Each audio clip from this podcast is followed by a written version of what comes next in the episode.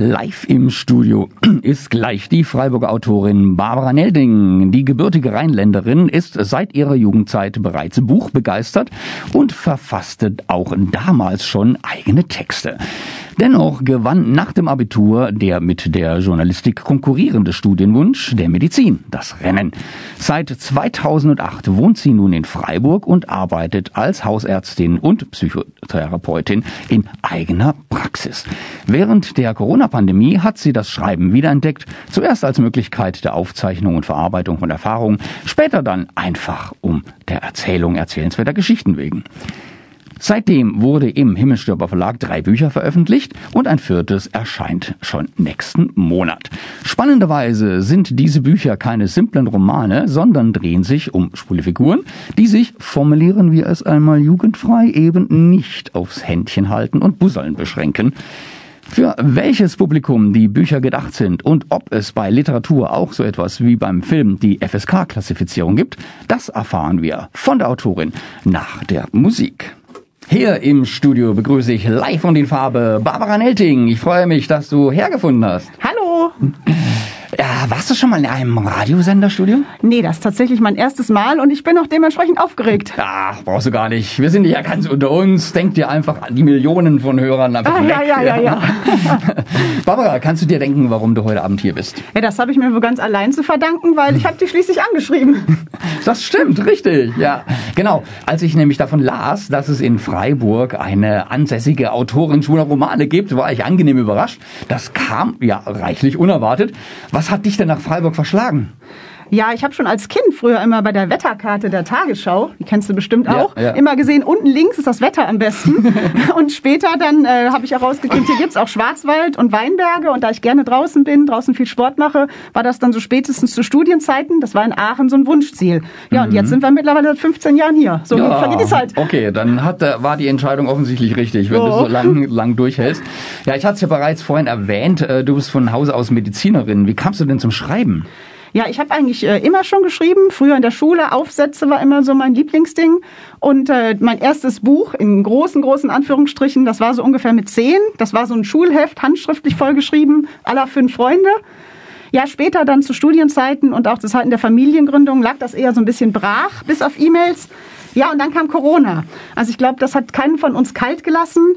Ähm, ich meine, man könnte ja denken, als Ärztin hatte ich da mehr als genug zu tun. Hatte ich auch irgendwie. Aber auf der anderen Seite fiel natürlich auch bei mir Hobbys, Freunde treffen, das fiel dann alles flach. Da entstand dann irgendwie so eine Leere und äh, gleichzeitig auch ja, so eine Fassungslosigkeit und vieles war so surreal, so abgesperrte Spielplätze, leere Parks mitten im Sommer. Und da habe ich dann das Schreiben als Möglichkeit, das zu verarbeiten, wiederentdeckt. Auch um dem, was man nicht so in Worte fassen konnte, dann eben doch Worte zu geben. Ja, ja, ja, ja. Corona hat uns ja irgendwie aller unser Leben beeinflusst. Aber auch irgendwie schön, wenn dann sowas dabei rauskommt. Magst, magst du uns vielleicht mal ein bisschen was über deine Bücher erzählen? Wie heißen denn die Titel zum Beispiel? Ja, die Titel, genau. Das erste heißt äh, Judys langer Weg ins Pink Paradise. Das zweite Wachgeküsste Prinzen muss man lieben, mit Doppel-N, Mann mit Doppel-N. Und Wiedersehen in Men's Inn ist dann das dritte.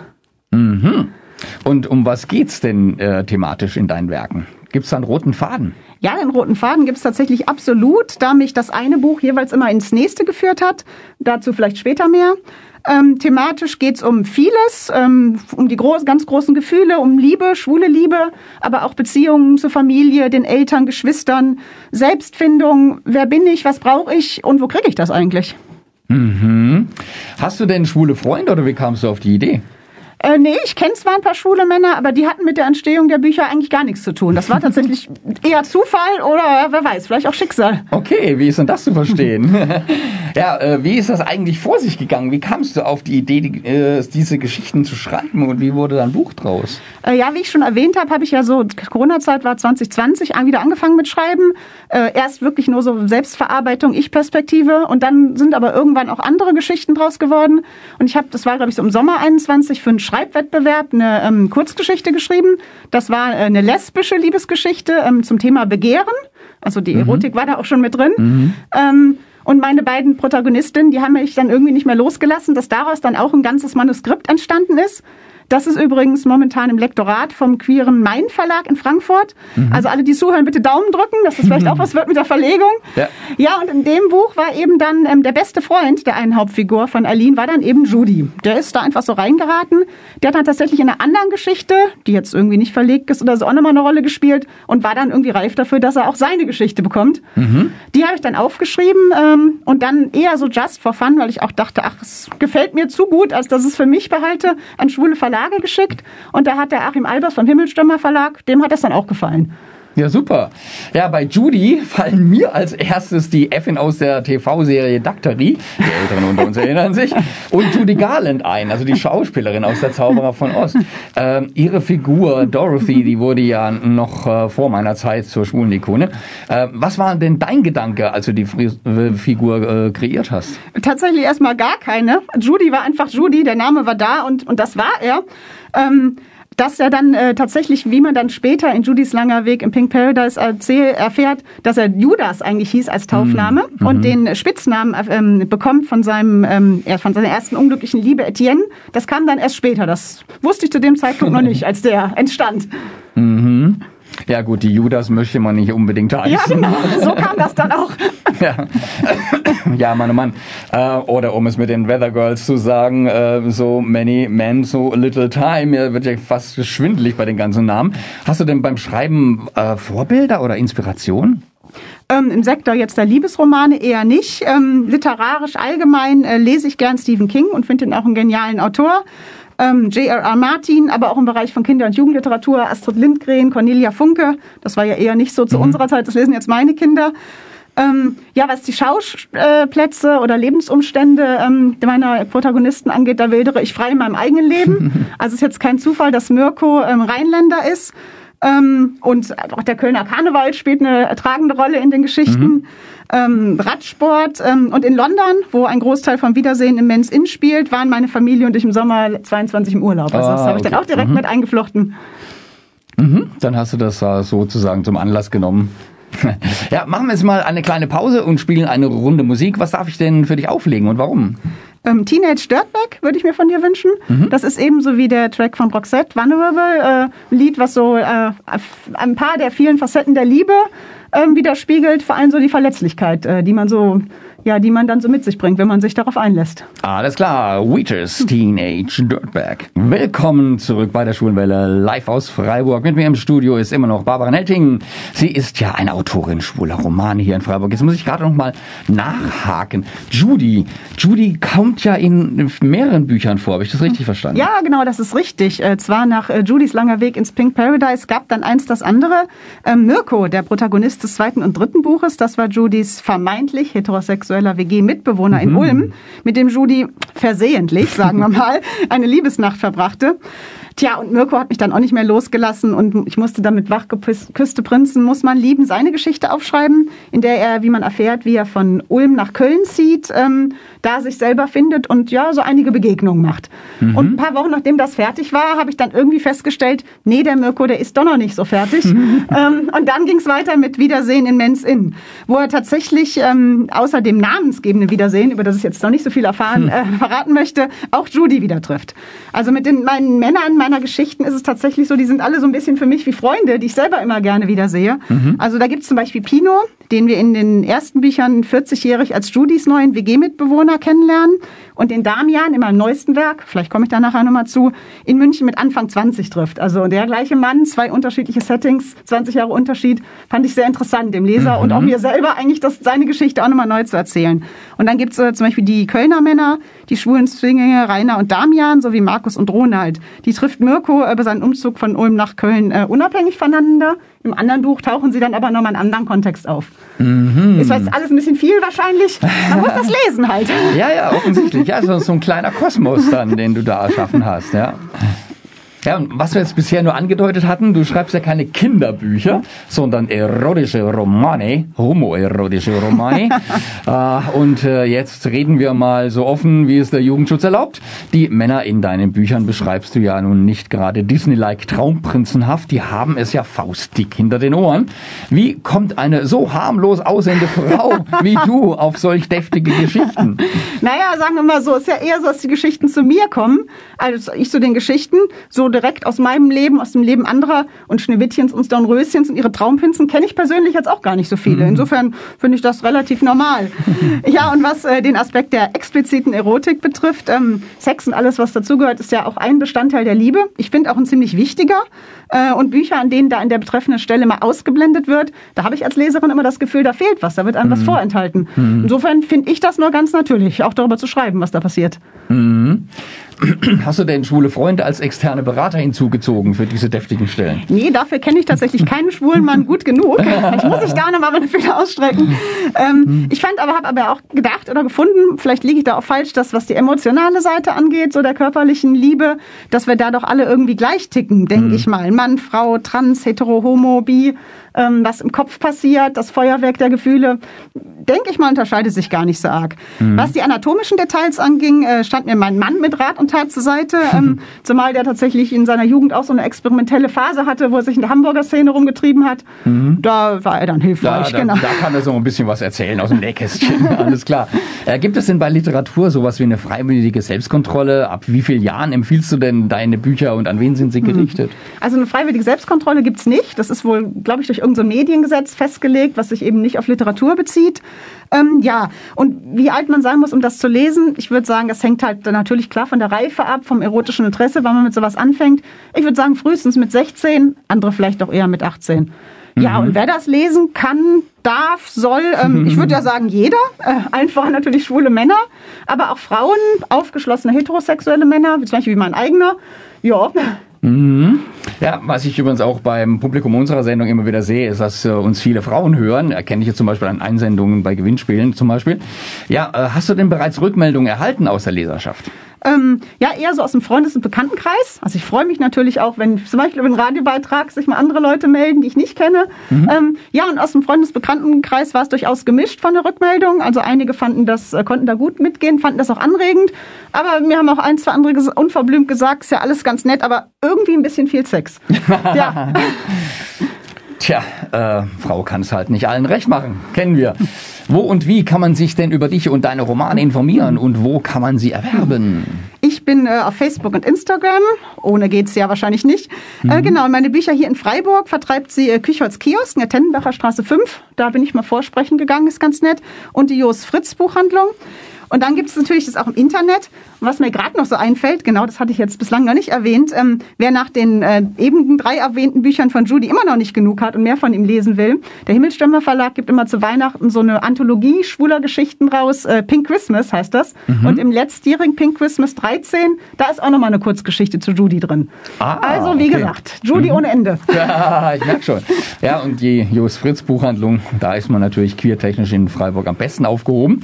Sie bestellen auch gerne Bücher, die sind eh schon im Laden haben. Ich hatte es ja Lisa F. Olsen vorhin am Telefon auch schon gefragt, äh, was bedeuten dir Bücher so allgemein? Ja, viel, alles. Äh, Bücher sind äh, ja wie das richtige Leben. Ich habe äh, früher mal gedacht, wenn ich in Rente gehe, dann lasse ich mich irgendwo in der Bibliothek einsperren, ich allein und ganz viele Bücher und verbringe einfach ganz viele Jahre nur mit Lesen. Mhm. Mittlerweile würde ich sagen, ich nehme ein paar liebe Menschen mit und einen Stift und Papier, weil schreiben tue ich mittlerweile fast genauso gern. Mhm. Es ist aber beides ähnlich. Also dem bisschen dem Hier und Jetzt entkommen, vielleicht mal jemand anders zu sein, sich auszuprobieren, träumen, Magie. Mhm. Macht es für dich einen Unterschied, ein gedrucktes Exemplar in der Hand zu halten oder das Buch auf einem E-Book-Reader zum Beispiel zu lesen? Ja, tatsächlich einen riesigen. Ich muss gestehen, ich bin völlig old-style und habe gar keinen E-Reader. Und zum Buchlesen gehört für mich, dass das Buch in der Hand zu halten, die mhm. Seiten zu fühlen, das vielleicht zu riechen, das Bild im, auf dem Cover zu sehen und da schon zu träumen. Ja, ja. Ja, das äh, kann ich absolut nachvollziehen. Das war übrigens auch etwas, was ich damals, äh, als es von der LP zur CD äh, sich gewandelt hat, auch sehr vermisst habe. Äh, wirklich die, äh, diese physische Erfahrung, dieses kleine CD-Cover, äh, ja, das war nicht dasselbe wie das große. Ja, heutzutage gibt's ja noch nicht mal das mehr. Ja, Mit seinen äh, ja, alle- ja, genau, MP3s alles ohne Ende. Noch, alles nur noch gestreamt hier, ja. Ja, welches Buch liest du denn zurzeit? Äh, Ich lese gerade das Haupt der Welt von Rebecca Gablé. Das ist ein historischer Roman über König Otto. Da geht es übrigens auch durchaus um Liebe und ich habe da auch einige explizite erotische Szenen gefunden, wo ich Oha. ein bisschen rot wurde. Ja, Ja, also oh. man denkt das gar nicht. Oha, oha, Otto. Äh, Otto, oder gab es da nicht mehrere? Welcher Otto waren das? Äh, Das ist der Otto der Erste oder der Große. Mhm. Ähm, genau, der, der hat so ähm, kurz vor 1000 äh, versucht, die verschiedenen Fürstentümer, also auch erfolgreich versucht, für eine Zeit des Deutschen Mhm. Reichs zu einem Reich zu vereinigen. So ähnlich wie Karl der Große, der hat aber ein bisschen früher gelebt. Ja. Alles klar. Ja, nächsten Monat erscheint ja dein viertes Werk. Kannst du schon was verraten drüber? Ja, total gerne. also wie der Titel sagt, Damian, wenn das mit der Liebe doch nur leichter wäre, äh, geht es in dem Werk um Damian, einen schwulen Mann, den wir auch bereits aus Wach geküsste Prinzen muss man lieben und Wiedersehen im Men's Inn kennen. Also der ist so aus der Kölner Ecke. Ähm, der wohnt mit seinem Zwillingsbruder Rainer in Köln. Naja, und sein Zwillingsbruder, der ist für ihn deutlich mehr als nur ein platonischer Bruder. Ja, mehr will ich da vielleicht gar nicht verraten. Oha. Aber eine Besonderheit des Romans vielleicht noch, ähm, der ist im Gegensatz zu den anderen Romanen der Ich-Perspektive geschrieben. So ein bisschen eine augenzwinkernde Autobiografie, wo ich natürlich dann noch mehr als in anderen Büchern versucht habe, mich als heterosexuelle Frau in die Ich-Perspektive eines homosexuellen Mannes reinzuversetzen. Gut, wie gut mir das dann gelungen ist, muss der Leser dann entscheiden. Ach, mit Fantasie geht alles. ja. Klingt spannend. Ja, nachher hören wir aber erst einmal ein paar Absätze aus dem Erstling Judys langer Weg ins Pink Paradise, vorgetragen von der Autorin Barbara Neltingel selbst und danach noch einen von dir gewünschten Musiktitel. Welchen und äh, ja und warum diesen? Genau, also ich wünsche mir It's My Life von Bon Jovi. Äh, abgesehen davon, dass ich Bon Jovi mag, also sogar mal auf ein Konzert von ihm, äh, finde ich, der Songtext beschreibt so mein Lebensmotto eigentlich ganz gut. Okay, ja, dann bedanke ich mich jetzt schon mal sehr herzlich bei dir äh, Ja, für bitte. den Besuch hier im Studio und das Interview. Bereit für die Lesung? Ja, ich würde sagen, ja, ich muss vorher noch ein paar Worte dazu sagen, mache ich gleich. Ja. Ah, okay, dann schieß los. Genau, also meine Lesung startet auf Seite 36 und damit jetzt äh, alle verstehen, worum es geht, sage ich nochmal kurz, was vorher passiert ist. Also Judy, der heute ja schon erwähnte Protagonist des Buches, ähm, ist seiner Bankerlehre wegen von der norddeutschen Provinz nach Frankfurt gezogen und in der Szene bei Pink Paradise, namensgebend, äh, trifft er den attraktiven Franzosen Etienne, seines Zeichens Immobilienmakler. Nach einem gemeinsamen Wellnesswochenende in Hunsrück ist Judy dem anderen hoffnungslos verfallen. Aber Schon am Sonntagnachmittag vermisst er den schönen Franzosen und tigerte rastlos durch die Wohnung. Am Montag meldete Etienne sich nicht. Wollte er ihn wirklich so zappeln lassen? Er wollte. Auch am Dienstag war Funkstille. Erst am Mittwoch kam der Anruf. Etienne habe eine Wohnung für ihn, ob sie einen Besichtigungstermin vereinbaren wollten. Auch wenn er es sich fest vorgenommen hatte, konnte Judy seine Enttäuschung darüber, dass sein Geliebter sich erst jetzt meldete, nicht verbergen. Was willst du denn? lautete die Antwort. Ich habe dir doch gesagt, dass ich mich jetzt erstmal um ein Auto kümmere. Und wie du weißt, habe ich mit meinem Job und meiner Mutter eh immer viel um die Ohren. Also, interessiert dich die Wohnung jetzt oder nicht? Natürlich tat sie das. Was Etienne ihm erzählte, klang gut. Zwei Zimmer, Küche, Bad. Zentrale Lage. Aufzug, Balkon. Und was soll das Ganze kosten? fragte Judy. Etienne antwortete ausweichend. Da wollte sich der Besitzer noch nicht zu äußern. Wir sind noch in Verhandlungen. Also gut. Sie vereinbarten einen Besichtigungstermin für den kommenden Donnerstagabend. Pünktlich um 18 Uhr bog Judy in die genannte Straße ein. Etienne war schon da. Im feinsten mittelblauen Dreiteiler stand er da, die Businessmappe in der Hand. Beim Anblick Judys drückte er die gerauchte Zigarette aus und kam mit ausgestreckter Hand auf ihn zu. Guten Abend, Herr Schulte. Schön. Wenn Etienne hier einen auf Geschäftskontakt machen wollte, das konnte Judy auch. Angenehm, Herr Hausmann, antwortete er ihm und erwiderte den Händedruck. Was haben Sie denn heute für mich? Mit einem angedeuteten Schmunzeln begann Etienne von der Wohnung zu berichten, während er die Haustür aufschloss und Judy zum Aufzug führte. Da die Wohnung in einer der oberen Etagen von Frankfurts Skyscrapern lag, wollten sie nicht die Treppe nehmen. Im Aufzug drückte Etienne Judy, gegen, Judy Etienne gegen die Wand. So, jetzt ist aber Schluss mit diesem Schauspiel. Aber, aber, Herr Schulte, antwortete der Franzose lachend, was ist denn mit dem deutschen Motto, erst die Arbeit, dann das Vergnügen? Wird überschätzt, konterte Judy. Gib mir wenigstens einen Kuss. Es war ein guter, handfester Kuss. Kein Zungensex, aber auch kein Gelegenheitsbussal. Als der Aufzug hielt, ließen sie atemlos voneinander ab. So, was war denn jetzt mit dem Grundriss, wollte Judy wissen.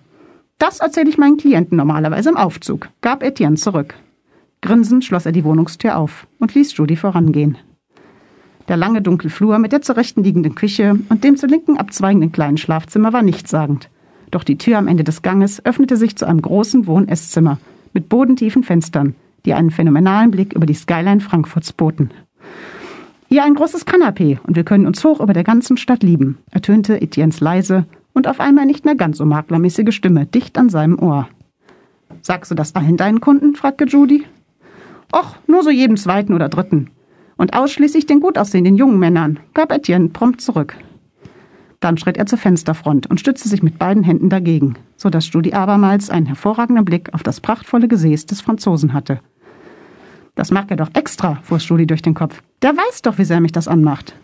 Mit zwei Schritten war er beim Makler seines Vertrauens, stellte sich dicht hinter ihm und fasste ihn mit einem schnellen Griff in den Schritt.